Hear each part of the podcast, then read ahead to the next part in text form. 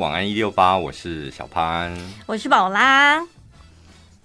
就是有人听完我们上个礼拜五的 podcast 之后，有一个听众朋友，一个女生，她不是说她听完了之后，她就是心有戚戚焉之类，她就是讲说她自己也很会骂脏话的那一种。然后我就问她说：“你有像苗可丽和杨秀慧那么厉害吗？”嗯，她说：“当然。”我想说，天哪，很有自信，对不对？对，很想叫他示范呢。我跟你讲，很会，不然我们这礼拜这一集就 call out 给所有会骂脏话的，请他们示范。你们自己录一段语音留，就是传给我们，做一个小小的投稿。如果真的很猛的，我们就把它剪进去跟大家分享。我觉得那种剪的录音的骂的，我觉得那个真的。没感觉，像我们是因为我当天录得很嗨，这样，嗯嗯嗯嗯，要现场讲，开开口音开 call in 叫大家打电话进来骂脏话，我们这一集又被 NCC 检举。哎，可是听众朋友如果他们爆粗口的话，应该不是我们的问题吧？但是如果你把 call in 主题定成这个，那当然是我们。我们哪会那么傻啊？我们说我们今天想要跟你们好好聊聊真心话。喂，你好，对不对？我们怎么？我们当然不可能叫听众朋友讲脏话啊。可是你知道这件事情真的发生过吗？发生过，我觉得我现在在酝酿，就想说你要先开头讲这个故事。可是我有点忘记细节是什么，我只知道本台曾经发生过这样子的。细节我都记得清清楚楚。你好厉害哦！我跟你讲，这种纷争的我真的很爱看。那个场景是胖胖仿秀兰玛雅，你看我还记得。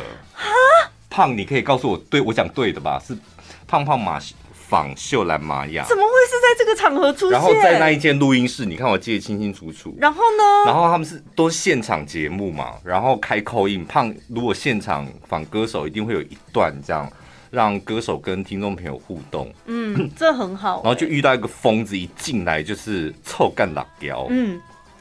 那我们当当下，因为胖在主持，我们全部的人在办公室，办公室我们全部尖叫。对，他干嘛这样子？我们那个尖叫声就像是 赢了，是吗？得金牌的时候，跟领洋配的时候一模一样吗？一模一样。哎，我跟他一辈子能够遇到几次这种东西？可是那个人他想要强调的诉求到底是什么？没有啊，他就发泄完他就走了。对啊，没有。其实我们偶尔本来主持的时候就会遇到一些疯子听众啊，这也是蛮正常的事情。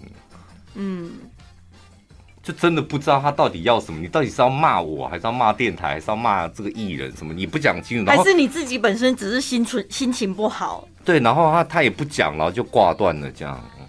哇，好错愕哦！那胖胖的反应跟秀兰玛雅的反应，拜托，胖胖老江湖，这种这种场面，他当然可以立立刻解决啊。他说：“我们不要，我们不要理这种没有水准的听众朋友，我觉得这样子会伤害到大家的心什么的。”立刻，你看拉拢其他的粉丝啊，秀兰玛雅的粉丝，胖胖的粉丝，我们大家一起站在一起，不要理那种的。对，这就专业主持人。如果有那种普通公主，真的已经当场就愣住啊！像你就跟他对骂回去。没有，你不是说他骂完就挂掉了？没有，他挂掉，然后你就自己、哦、自己在那边骂。对啊，搞什么鬼啊？人家歌手在现场哎、欸！秀兰玛雅，而且还推你秀秀玛雅哪里得罪你了吗？他这么认真，从小参加歌唱比赛，他不会讲国语，不不会讲台语，你知道吗？真的有个没水准的，这没水准的人不要听我们节目好不好？秀兰妈，你怎么了？你看你现在，他现在都眼眶泛泪了。我觉得你们这样真的很不应该哎。我觉得应该要有电信警察可以去查他的通话记录吧。秀兰妈呀，到底哪里得罪你了？可是我这样本来没有想，现在讲到最后，秀兰妈要哭了。然后花半个小时在那边骂那个听众，整个模糊焦点。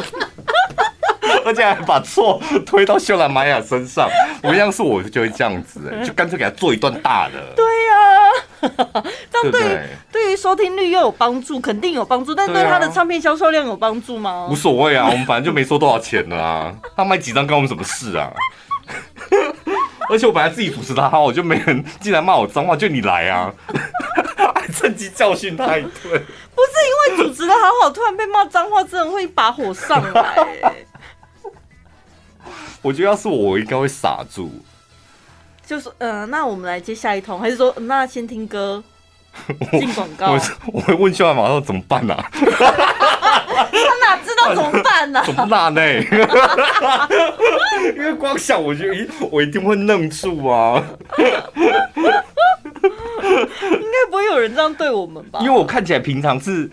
看起来是反应蛮快，但是我像我遇到那种 紧急事件的时候，我遇过几次，我好像都真的都会傻住哎。什么叫紧急事件？也是开 call in 吧？现场的，譬如说我以前就是要连线新闻，不要还没讲自己先笑。哎呀，我就觉得我自己真的好不堪，就连线新闻，然后我没有办法像其他记者，就是他们写主题，他们就可以啪啪啪啪啪这样一直讲，就。虽然是 live 连线，但是我都会假装自然，然后我写逐字稿。嗯，然后那时候好像发生一个凶杀案，晚上七点的时候，主播要跟我连线，然后我就拿着我的稿子在路边这样，然后就想说，我一手要拿手机，另 然后另外一手不知道干嘛，我就把稿子放在那个车上面。嗯，然后我们连线本来记者了，小潘，小潘，然后我的是的主播，然后纸就飞走了。你你知道后来我怎么处理这个危机的吗？然后小潘挂掉，对，我就把它挂掉。我真的直接把电话挂掉，因为我不想丢脸。我想说，与其自己丢脸，倒不如让那个主播丢脸，因为那个主播就会愣住，现在问题就是把它丢到他身上。我就把它挂掉，这样。然后那主播不死心哎，他就还打过来，不是，他还回拨哎，因为那时候好像我助理。就听到他就会立刻回拨这样，然后主播很厉害，就立刻垫一个新闻。我们待会再跟小潘连线，就垫一个新闻，说还要跟我连线，我纸包飞到哪里去了？几秒钟之后，第二通来，我是把它按掉。然后最后我就打电话来说，刚刚收讯完有问题，我做生意搞好了，是把第二篇逐字稿写好了，是不是？没有，就去找那张纸啊，捡回来，然后照念就好了。我想说，我们那时候菜鸟的时候，还有有时候那个全台大选举啊，就是几乎是所有同仁全体动员。有些人平常根本没在跑新闻的，但就是在那个时刻就被硬逼着要连线。然后我就心里想说，主播或者是台内主持人，你应该要有那个 sense。像对于我们这种菜鸟，你就是只能前面一个问题就说连线给。陈宝拉，好，宝拉，请说。然后讲完，讲完了之后就要说好，谢谢宝拉，然后就要结束了。你不应该再问其他的问题，不应该把你当名嘴一样，对不对？对，就讲完了之后，就还要发表高论，说那你自己认为怎么样？怎么样？我很害怕这种主播。然后上次呢，有一次选举的时候，就真的被一个前辈就这样问、嗯。我知道那时候我是主持人，那个前辈坐我旁边。我在旁边看好戏啊，因为他一口气羞辱好几个连线记者。为什么要这样子？他要展现出他的专业，因为那那是他擅长的项目，他就希望你们能够再提供多一点的资讯，不是只是简单的在那个竞选总部报票数这样。然后他就不知道问了我一个什么问题，然后我那时候还想说。这题我我就直接直觉反应，跟他想说，好的好的，我知道我知道这一点记者有做笔记，让我翻一下，我就在那边翻。是你还是另外一个就直接被按掉了？应该是别人吧，别人。然后我讲完了那个之后，好像也不是他要的答案，然后他就说谢谢，嗯、他就把我挂掉了。对啊，后来才知道说挂完电话之后，他就说二百五。我我那时候才知道说，原来记者不可以讲这么白话，说什么记者有做笔记，应该要说记者这边有掌握到一些资料或什么。我心想，为什么要掌握啊？如果你给我讲说有掌握到一些，我说屁啦，你掌握什么啊？你今天也不是代班的，你掌握什么？还掌握嘞？这也太夸张，一定要掌握是不是？对，不能说什么你有记笔记，你是怎样补习班学生吗？不然就耳闻不行。哦，就记者的观察，就我的观察应该是什么的，或者是现场有一些数据什么之类，就是有一些你知道很官方的词藻。那一次我印象很深刻，因为就是我的那个搭档非常专业，就是新闻方面非常专业。嗯，然后在旁边看他跟你们连线，我一直打算就是让你们讲完你们自己的就好了。嗯，因为你们手头上还有很多资料可以可以慢慢聊，这样。没想到他就是把你们真的当成郑弘仪啊、周玉蔻什么的。然后想说，哇，天哪，一个 KO，哎，第二个哎 KO，哇，今天的节目好精彩，每一个记者都被组成 KO。所以你在旁边不是抱着学习的心情，是看好戏的心情。我跟你讲，遇到这种戏，我就会把握当下，认真的看跟享受。说到卢轩，我今天看到一个很好笑的新闻，卢轩不是规定台中是不可以烤肉，中秋节。然后就哪一个是哪一个议员？对，他就说不好意思，卢秀燕，请问那可以中秋煎肉吗？对，我们在户外煎肉可以吗？你说不能中秋烤肉，那我们可以中秋煎肉吗？哎，我的天！亏你想得出来！不是，我觉得市长真的好为难。就是当一个市长，你遇到这种荒谬的问题，你到底要如何回答？他很聪明呢、啊，他立刻说：“没有人在说中秋煎肉的，大家都是中秋烤肉，不行就是不行。”中秋煎肉，我的天，你到底是哪个脑子想出这么有创意的问法、啊？他可能想说：“我没用木炭呐、啊，你看我用电烤盘，那应该是电烤煎的、啊。”对啊，煎肉啊，不是煎肉，不是烤肉。你的公文上面写“烤肉”，我是煎煎。到底是谁？我觉得应该公布那个议员的名字。是好你们大理区的啦，真的假的？我不知道他的名字，但我确定他是你们大理区的。为什么大理人这么爱？市长，市长可以煎肉吗？他是煎肉，可以煎肉吗？那一种煎肉？户外煎肉，中秋煎肉。我等一下，我一定要搜出那个人到底是在干嘛。你要不要来上我们节目啊？大理区的那个议员，我觉得你很有创意，我觉得你应该是个很好聊的人。等一下，你真的百分百确定是大理区？因为我真的不知道，我好像看到是大理区的，没错。有写到那么细吗？有些新闻，有些新闻还没有，还是说某议员。我想说，你们太不尊重他了吧？问出一个这么专业的问题，应该要把哪一个区、哪一个议员名字写出来。我是搜了几篇才找到的，应该是大理区没错。等一下，我已经找到他的名字了，我现在看一下他是哪一区。而且为什么有一些新闻媒体他就是死不写出他的名字？我觉得好奇怪，就写某议员有。真的哎，是吗？大里雾峰哎，你天星，你创啥？天星，天星，你天星，你问讲市长市长，啊，咱中秋该会当蒸吧？别让蛤蟆该会当蒸吧？呢哦。他讲台语了，是不是？好像是哦，应该是讲台语。哎，在蒸吧吧？他应该是那种蒸，那也在蒸吧？因为他是那种你知道有点炮火隆隆的那种。哎，在蒸吧吧？哈？中秋节吧？哎，当的吧？资讯应该是这样子啦，因为很有气势。对对对对对对对。天星，他名字也李天星，好丢脸哦！你会丢脸吗？我觉得不会啊，他也是问出，因为他可能问出很多人想要去外面中秋煎肉吧。真的，你他还不是说呃市长我有问题，他是说有民众反映，所以就是大理的啊。会不会是你妈？大理雾峰对，因为大理雾峰区还要追反映给他们家的议员呢、啊。我们也有大理雾峰的听众吧？你们有很想要争吧？是不是？中秋中秋争吧？无放戏刚不争吧？我们在冲。哎呦，天星，你真的很有创意哦，天星。你是不是想一想说，对，不要拘泥在烤肉，烤肉这两个字，我也可以煎肉。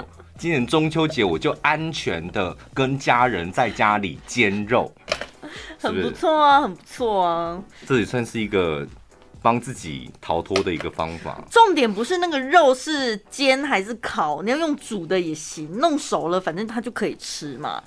重点是跟你一起吃肉的人是谁？李天星啊！你怎样跟他？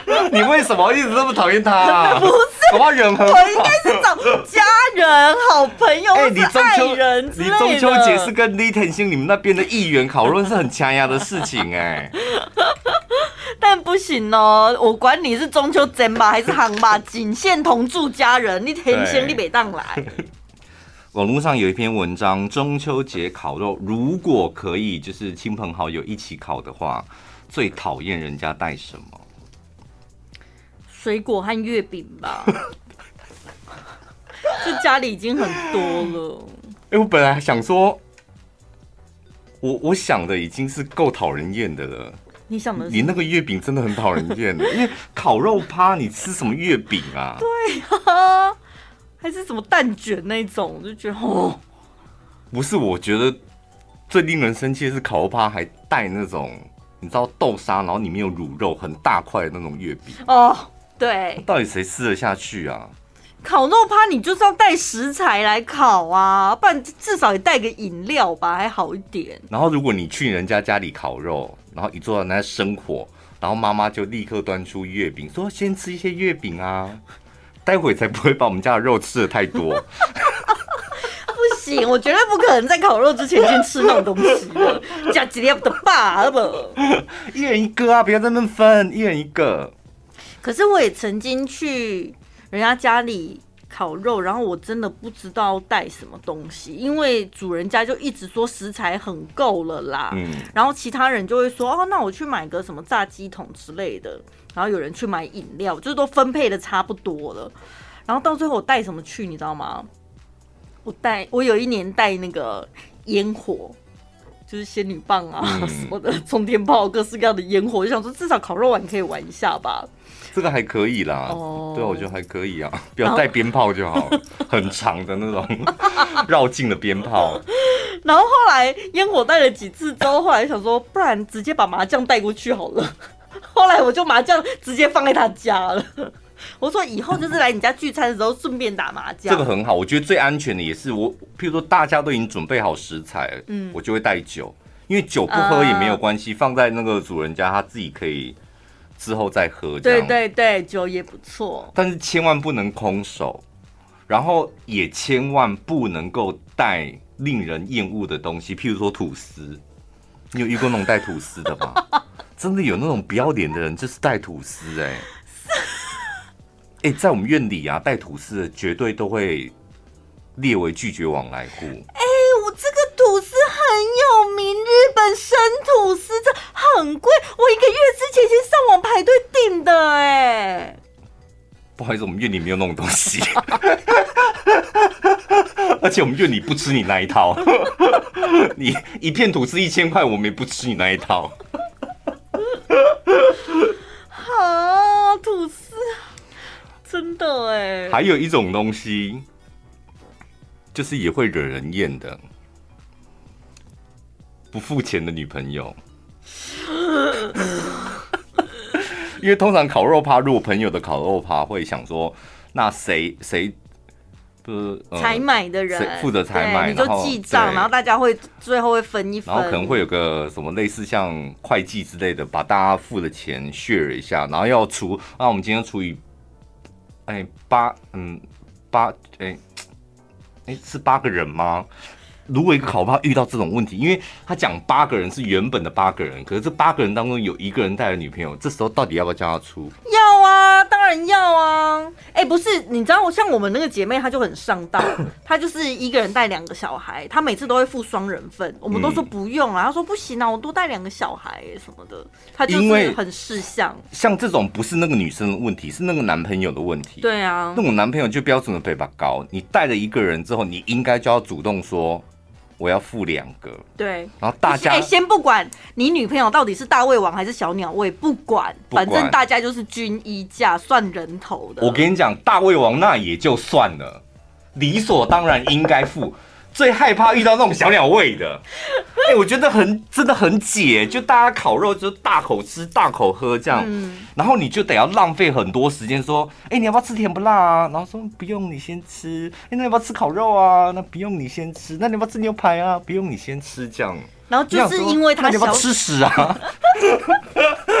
他想回家吃鸡。哎、欸，那种真的很很煞风景哎、欸，就是在那边还一副就是。千金小姐一样，这个也不吃，那个也不吃，这样。然后就是因为他根本没吃几口，然后你知道主人最后算钱的时候，主人哪好意思开口？然后主人，我跟你讲，主人就不好意思开口，然后这时候旁边的人就会在那边 murmur 说：“哎，他为什么不付？他要付吗？那为什么不付？为什么不用付？”就很尴尬、欸。我刚明明就看到他去草丛那里偷喝酒，为什么要去草丛？而且他把玉米带进厕所里面偷吃。不用，我觉得大家来就玩的尽兴一点，就尽量吃吧。啊，反正就是游戏规则讲好，每个人有吃的。而且我跟你讲，你你不觉得像那种那种场合？餐厅还好，我觉得餐厅有时候大家坐下来可能各忙各的，然后餐厅的氛围什么的。但是那种烤肉，你要干的活很多，对，帮忙，然后要吃招呼。譬如你自己吃，你可能也要招呼一下旁边；嗯、你自己喝酒，你可能要招呼一下。就是那种是一种非常微妙，你知道很多细节。从前面的准备，然后到烤的过程，谁要去负责烤，谁要去分，然后呢，到最后的收尾。所以我跟你讲，如果说你的朋友没有见过你女朋友，或者是你的女朋友，你天生知道她就是那种小公主型的，真的不要带去烤肉趴，很容易扣分。我跟你讲，小公主、大公主、老公主在烤肉趴都生存不下去，真的。烤肉结束，一个中秋节结束之后，分数扣到负的。我们有一个亲戚啊，我不是讲了，我们有一个亲戚。平常看起来，因为他长辈，平常看起来都还好，但他就是因为跟我们家烤肉过一次，我们都后来都叫他吸尘器。我没跟你讲过，他就吸尘，他吃东西就像吸尘器，就像吸尘器在吸垃圾一样，这样。他人过去那个烤不是盘子上的肉，盘子上的肉是烤好放上，他不是是烤盘上的肉，全部都吸干。然后我觉得吃东西的样子，我他不怕烫哦。吸尘器拿来怕烫的、啊。我弟，我弟讲更难听，我说我弟就说 他的嘴唇是不锈钢做的吗？就是吃东西的样子，然后只顾着自己吃，我觉得真的很容易就是得罪旁边的人。像我这种猫舌头的就会很吃亏。不会，你这种很吃香，因为大家你吃东西就慢慢吃，这样你也不会跟别人抢这样。可是有时候。大家刚开始通常考第一轮的时候，大概等个腰，你知道吗？肉才刚起锅而已，就是迅速被扫完了。我通常都要等到第二轮、第三轮。我们最喜欢带你这种，一来怕烫。二来吃东西又慢，这样，所以我们都吃饱，最后吃剩的就是你慢慢吃，都放凉了，这样。真的，大家都在休息看电视，然后打牌了之后，我还在那边慢慢的吃，吃然后我就想说，啊，大家会不会以为我吃很多啊？大家都休息，我还在那边一直夹一直夹。你吃的本来就不少啊，你为什么怕？为什么要怕人家觉得你吃很多？我是怕他又吃的慢。你看看人家张爱玲写的毒鸡汤，我们两个应该都没有看过。你有看过张爱玲的书吗？没有哎、欸，他一九九五年逝世，开了，对，享受七十四岁。然后他的有名的作品《红玫瑰与白玫瑰》、《半生缘》还有《倾城之恋》，我让你看完他的毒鸡汤，我觉得你对他的书应该会有点兴趣。我先先普遍级的，普遍级的哦，哦普遍 okay, okay, 好，这是他写给。女人的，应该是有关于感情上面的态度吧，嗯，所以是对女人说的哈。普遍级的爱情看起来很浪漫、很纯情，可是最终现实是残酷的，因为它经不起油盐酱醋的烹制。好厉害哦！懂了吧？就是啊，反正。结了婚了之后，时间久了之后，柴米油盐酱醋茶会让你的爱情变得不是你当初想象的那个爱情。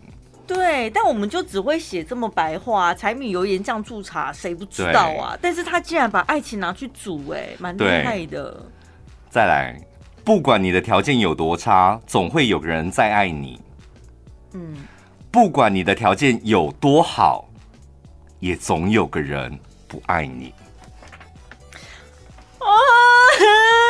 才普遍级而已，你在哼什么？真的？哎、欸，这个我会哭哎、欸！张阿姨现在在天堂都说你这个没用的女人，这才普遍级。我我是想到了我们的认识的朋友嘛，嗯，他就是希望自己变更好，很积极努力嘛，让他外表更好什么的，外表啊，工作事业各方面都很。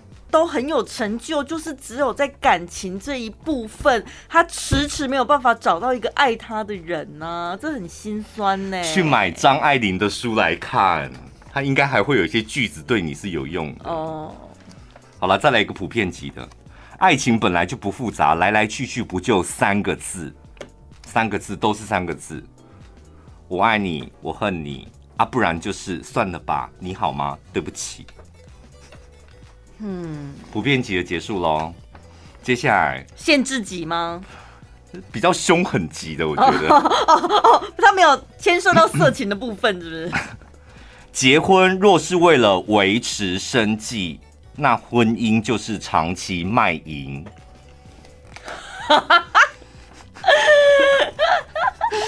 女人呐、啊，你只想着找个长期饭票，你都没发现你自己在长期卖淫吗？哎、欸，他真的走的好前面哦！他才，我跟你讲，他就是古时候的文青哥，对不对？文青姐，对啊。再讲一个，一个女人若是得不到异性的爱，就也得不到同性的尊重。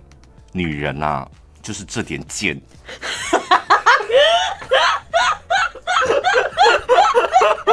哎呦，张阿姨好会教训人哦！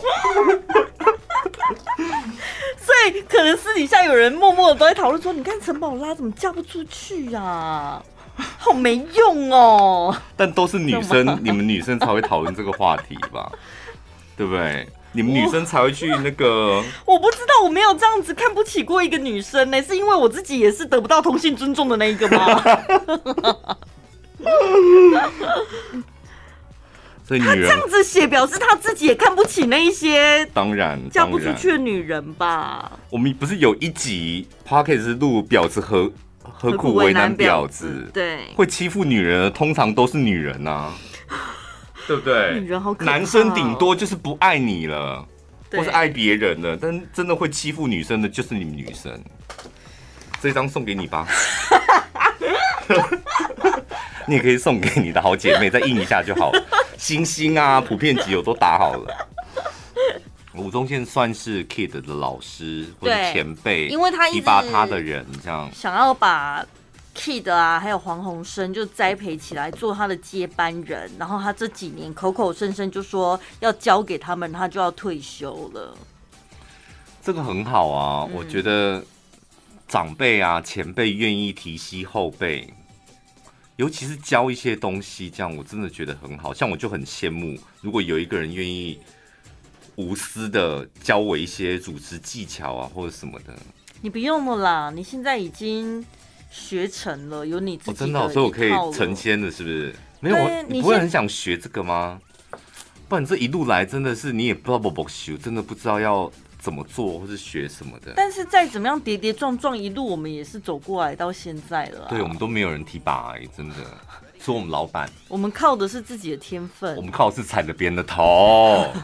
那还是有天分，先踩上来了，这个赶快努力呀、啊。哦哦哦哦、所以宪哥他怎么了呢？我来找一下他讲的那句话哦。各位社会新鲜人，如果你遇到这种长辈，或是在职场工作，你有一个这样的主管，吴宗宪说呢，Kid 自从主持完大学生这个节目就挂了，因为他除了玩很大，其他就是 YouTube 频道。他说呢，Kid 啊，你浪费一大堆时间，一个礼拜两三天在外面拍那些野人部落。网红之所以是网红，就是因为他们没有办法在电视做节目。哦，所以他瞧不起 Kid 在经营那个 YouTube 的频道就对了。嗯，他觉得那是网红在做的，不是因为他那个节目真的是旷日费时，你要出去录影，你要耗费成本，你不管是实际的金钱，你可能十分钟可能要花个一两天的时间，对，是真的蛮辛苦的。可是我觉得他经营的蛮好的啊。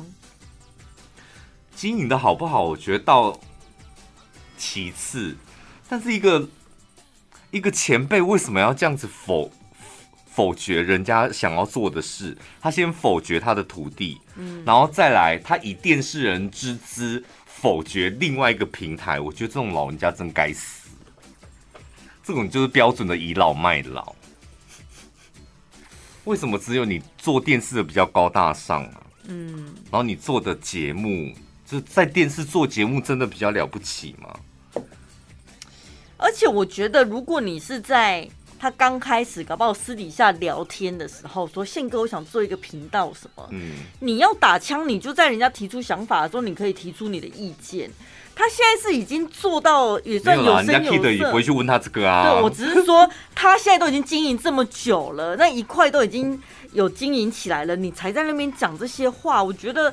那你反而根本也没有看清楚你的徒弟现在他的功力到哪，然后做了哪一些？他看不清，他看不清楚人家的优点啊！这种人，嗯、这种这种老是在当年勇的、啊，真的，我跟你讲，如果你遇到这种主管或长辈，他的话真的就左耳进右耳出就好，因为他永远不管他教你任何事情，他都在提当年勇，就是我的想当年，像你现在怎样。我跟你讲，我当年怎么样，就用这种说话的方式。我跟你讲，遇到这种长辈就可以不用听他讲话，而且成果都已经摆在他面前了，他连一句称赞的话都讲不出来。然后再来，你就是你已经是个，你也是个媒体人，有分量的媒体人，你现在居然还以就是你站在电视台的姿态在看所有其他的媒体，那你就是一个过时的艺人了啊！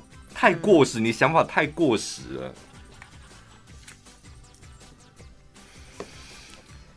这种的长辈，对不对？这种长辈真的不得他，真的不得年轻人的疼。对，以前是说小孩子不得长辈疼，没有这种长辈真的不得年轻人疼，得不到年轻人的尊敬吧？对啊，我觉得长辈就是一个开放的心，那你可以很有主见，没有关系，开放的心去看待很多事情，这样。他这样就觉得你的眼界真的好窄哦。嗯，而且你去做那个什么电商直销，我们也没说你什么啊。你这个还不是走回头路？如果硬要讲的话，因为那什么直销不是我们在我们小时候十几二十年前、三十年前就有了吗？你说我就比较高尚？没有啊。那。莫安呢？怎样莫安呢？而且你投资有一些生意不是也失败了？我们都没取笑你了。我跟你讲，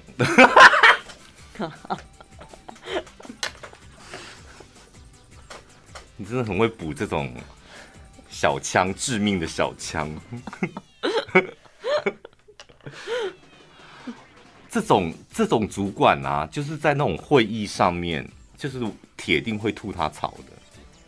就是会忍不住像我刚刚那样啊！铁定会，我跟你讲，就是这种倚老卖老型的主管，我铁定是真的不会顾及颜面，铁定会吐，因为一定要有一些晚辈就适时的，就是打他枪，你知道吗？适时的假装白目，但其实我们是故意白目，装白目。然后就是你开完炮之后，晚辈们，我教你，就开完炮之后，然后你要落下一句话，就说不好意思，我刚刚这样是不是太直接了？这这一出戏演完就没事了，真的演完就没事。年轻人不要怕，遇到这种倚老卖老就开炮就对了。我天哪，真的他好像惹他生气了哎，这样就好了，没事。所以那个时候讲话的态度绝对不能说，哎、欸，拜托，你在放屁，就是不要这样就好了。不可以这样，就说。但是我记得之前好像怎么样怎么样怎么样，我觉得啦，对。我觉你不能讲，我觉得这三个字，因为老人家很讨厌听到年轻人讲。我觉得，嗯，为什么是你觉得？你觉得又怎么样？不要用你觉得来觉得，大家都会觉得，就是老人家会有这种姿态，嗯，就是说我觉得啦，我跟大家分享一下我的意见，加一个啦就好了，啦啦，真的，这样就没事了。我觉得啦，真的，哦，这个就是你知道中文奥妙的地方，加一个啦就差这么多。我跟你讲，你反倒是你你你的部分，你知道多加辣，我觉得辣，因为你通常你在认真分享意见的时候，你的表情是很严肃，你的口气也是那种很急促的短音。对，因为我不小心就是会有点热血，是吗？热血冲。可是我觉得，就是你是那种短音，啪啪啪啪啪那种，人家就觉得好像你现在准备要开炮，咄咄逼人。你加一个辣，就是缓冲，真的会好很多。好好好好好。我会好好的学习。我觉得啦，就让他们卸下心防之后，自己就开炮，蹦蹦蹦，而且开炮快哦，就是你要快，你要你不能丢丢毒或炖呆什么，嗯、你要快，也不用也不用过多修饰，不用不用。第一句我觉得啦，他们松懈的时候，他们就会看你说，我看你这死小孩，你想讲什么，他们就会松懈，然后看你讲的时候，你这时候就可以义愤填膺的开炮。对，蹦蹦蹦蹦，蹦完之后，然后大家你要看哦，大家的脸是不是都歪掉了？嗯、就感觉掉。尿露出来，脸歪掉，脸臭掉的时候，这时候就是安静下来，然后用一个无辜的眼神看着他们，这样说啊，换你们讲一讲啊，那个眼神就是这样，换你们讲一讲这样，然后他们可能就会生气不讲话什么的。你这时候最后再唠一句说，不好意思，我刚刚是太直接了。哦，没有啦，我只是想分享一下而已。对啊。那今天会议就到这边喽。你凭什么？这时候老板就会跳出来，哦哦、不用你跳、哦，会有人出来收尾。对，老板也很喜欢看这种戏，但老板通常不会解决。老板有时候看好，就是看那个被开炮的他他会怎么样。看完之后他说好，那我们再讨论一下。今天会议就到这边喽。怎么办？我觉得我很想开会了，是不是？你现在很想去开会，对不对？有没有被我这样形容完之后，觉得开会很有趣？而且我应该会忍不住，就是嘴角带有笑意啊。没关系哦，反正现在戴口罩看不到。对啊，我想现在戴口罩，你真的可以做很多事情。太好了，太好了。因为你只有眼睛露出来，你只要控制好你的眼睛。嗯嗯嗯嗯，诚挚的眼神。嗯嗯，难过的眼神，但是裂开的双双唇，你们会吧？就有点难过，好像伤了你们，但到嘴角裂到太阳穴，裂到太阳穴，裂到那个口罩都遮不住了。其实蛮多听众朋友那个印象深刻的，我有一点想不太起来，但有一点点印象，都想说天哪，怎么会印象深刻在这一句话或是这一集？嗯，你每一集你都可以想得起来吗？不见得。像那蚌壳精那一集，我就完完全不知道那是怎么回事，那是很久以前的啊。蚌壳金跟老公求爱，嗯，对，好像是圣诞节的时候，然后对，有一个老婆，就是可能想跟老公干嘛吧，这我也有点忘记，但应该是圣诞节那一集，哦，是听众的问题。我自己如果最印印象深刻的，我可以立刻讲出来。你为什么在这里讲啊？我们不是 没有，我们不，我们没有要讲，我们我们录节目的时候没有讲那个吧？有啊。不是你说要录那个吗？不是录一些那个坏话吗？那是前面，我还有后面呢。后面不是挑他们？还好了，我还很很多东西可以讲，不用怕。你是怕讲完就没得录了，是不是？不会，我不会。我印象最深刻的是蹦就变啊，那一集这么无聊哎，我不知道为什么那一集就是我跟你讲，到现在还是我们，你有去看后台吗？到现在还是第一名哎。第一名还是第二名？而且而且那一集不是新录的，那一集是剪辑耶。那一集最令我印象深刻，就想说那一集到底好笑在哪里？而且收听率怎么好成这样？有一些剪辑的听众朋友是的确蛮喜欢的，因为有的时候我们你自己会有感觉吧？就当今天主持完了，你突然你会觉得今天好像某一段效果真的是很不错。你没 feel 吗？你用那种疑惑的眼神看着我。因为我觉得蹦的比较那一集是到底我，因为是我讲的，啊，我就觉得还好。前几天有个听众朋友问我说，我在哪一集跟大家分享说我遇到那个香港企业家诈骗的，然后呢，我就告诉他，然后他就去听了之后，他就说，对对对，就是这一集超好笑的。我想说，哈。我也不知道到底哪里有笑点。内射包子，我也不懂那好笑在哪里。很有共鸣吧？我觉得应该是很有共鸣。听众朋友爱的点真的好奇怪哦，所以哎、欸，真的不要太认真主持啊，不要太认真准备。欸、准备。不是，这应该是两件事，就是每一个人有印象的点。跟我们想象的不一样，是因为我们的生活经历不一样，所以有共鸣的地方不一样。可是不代表我们就可以随便乱聊，然后不准备。我可以，你要不行哦。对，我在我在讲给我自己听啦。你也知道，你如果真的认真认真许可这件事情，我真的就会。因为宝宝偶尔会说：“哎、欸，今天我没准备，我们就随便乱聊好了。”然后就真的什么都不能聊哎、欸，他就我今天没准备，他就真的没准备了。那就是你讲哦，他就不会讲了。哎呦，有时候不见得要很久以前哎、欸，真的，因为我想，就是你就会让我想起以前在班上啊，就一去今天要考试，大家一定说都没看，大家都这样说。对，那不是说故意要骗或是什么，那变成好像考试要到了，我们一定会随口说出说。怎么办？都没准备，也都没看，这样我没看完什么的。嗯嗯、然后宝拉就会说：“对，我也没看。”然后考出来，大家九十分，然后他零分。对，因为我就真的没看。我是那种言行一致的人，我绝对不是只有嘴巴说说而已。因为以前我们班上充满了这些人，这种人，嗯，大家都大量的讲说我没有看，没有准备，没有看，没有准备这样。嗯但是我真的没有遇过一个，就是真的考出来考很烂的。所以是我很奇怪吗？不会，我觉得是你们是你们学校很奇怪。因为没看就是真的没看，你明明就有看，你干嘛要那个就说没看？对，有我们会特别去观，我们不会去观察那种嘴巴讲说他没看的考几分，但我们都会去观察那种有啊，我昨天有看呐、啊，然后我们大家就会盯着他到底考几分。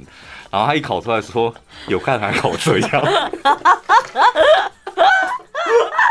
有看有看跟有没有学会是两件事啊。我觉得我以前那个学校真的充满了这种国中的时候，就充满了这种贱人呢。嗯，我们以前立人国中，你们现在有没有人读小朋友读立人国中的？我们因为我是第几届，我忘第一届还是第二届吧，我们就刚成立的学校，所以那个学校的氛围就培养出很多的贱货。你那时候的老师现在还在吗？嗯，我不知道，因为我都没有在跟。对耶，我不会跟以前没有跟以前有联系。我也没有，而且我们自己也都有没有人读立人国中，或者有没有立人国中的老师？有没有？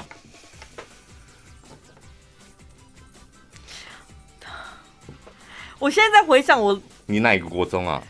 成功国中啊。只是没有大理成功国中，哎、欸，美女很多、欸，很有名是不是？很有名哦！天哪，你眼睛都亮了！真的，以前以前我不是在台北读书吗？嗯，然后我读明治公这么多男校，然后我们就会联谊到台中，嗯，然后到台中就是跟侨光吧联谊这样，然后有印象，我们我我为什么会知道成功国中？然后我们就有一班某一班不知道什么科系的，然后他说我们都是成功国中的哦。就有一群女生，然后就哦天哪！所以我们那时候对乔光一点印象都没有，像成功国中怎么都这么漂亮？是真的，我们有美容美发班，是在假的？国中就有，有、啊？我也不知道，我不是跟你讲说我们学校就是成绩好坏从班级所在的楼层就可以看出来吗？好的在上面，对。然后比较差的就在下面。对，然后我只知道地下室的男生就是在学汽修，哦哦哦，然后地下室的女生就是在学美容美发。美对，他们就是打算国中毕业应该就是直接进高职类科的，但是应该不是占用占用上课时间，应该是社团活动的时候在做那些活动。可是那些很厉害的是，以前小时候读美发的都是一些大姐头哎。你们学校是吗？对啊，是吗？啊，然后对啊，汽修的也都是那种大哥大。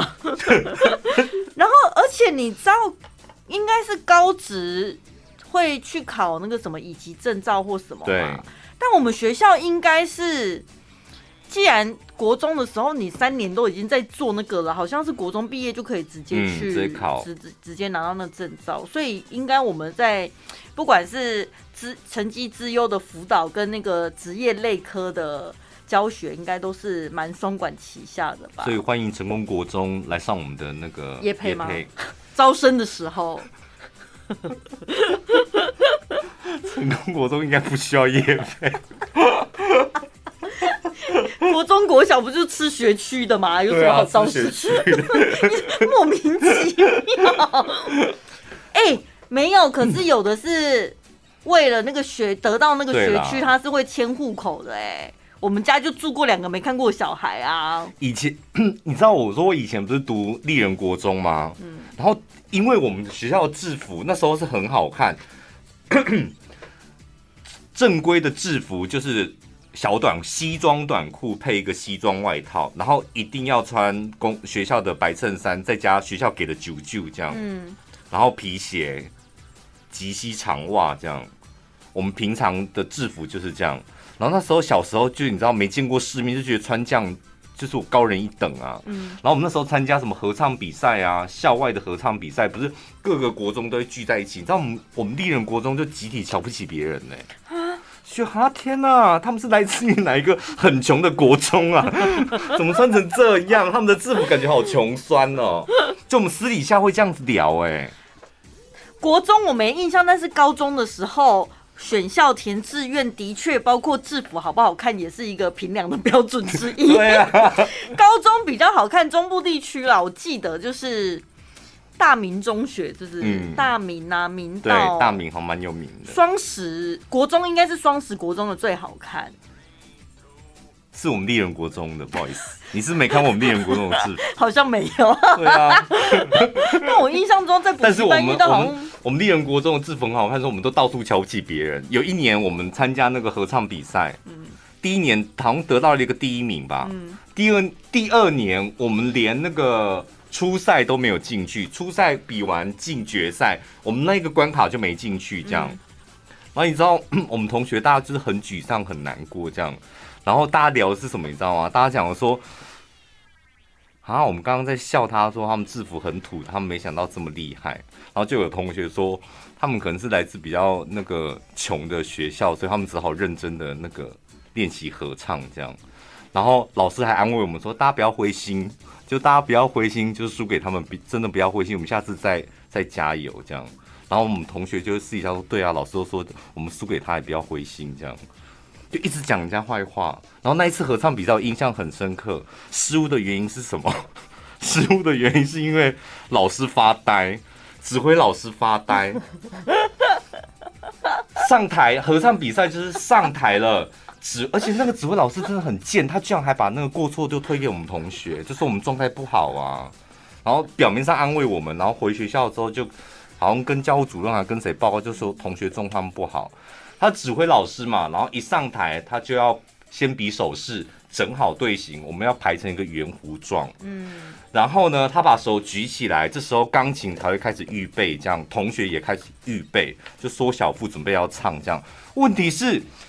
第一个步骤，他整队他没有做这个手势，嗯嗯嗯，所以我们全部都站在站平的，然后他整队完之后，我们变成一个圆弧形才可以开始。他没有做这个动作，然后就直接开始，然后我们全部人都很都慌了，尤其是我们站两旁的，就是高音部跟什么中音部。我们就自己这样悄悄小碎步，这样，就是全部的同学就自自动自发小碎步，赶快一边唱，然后一边变成那个椭圆形。然后因为我们的小我们要跳个小碎步，这样这样，所以我们会上气不接下气，就会有点喘，就导致我们的状况变很差。那个原因是出在老师的身上。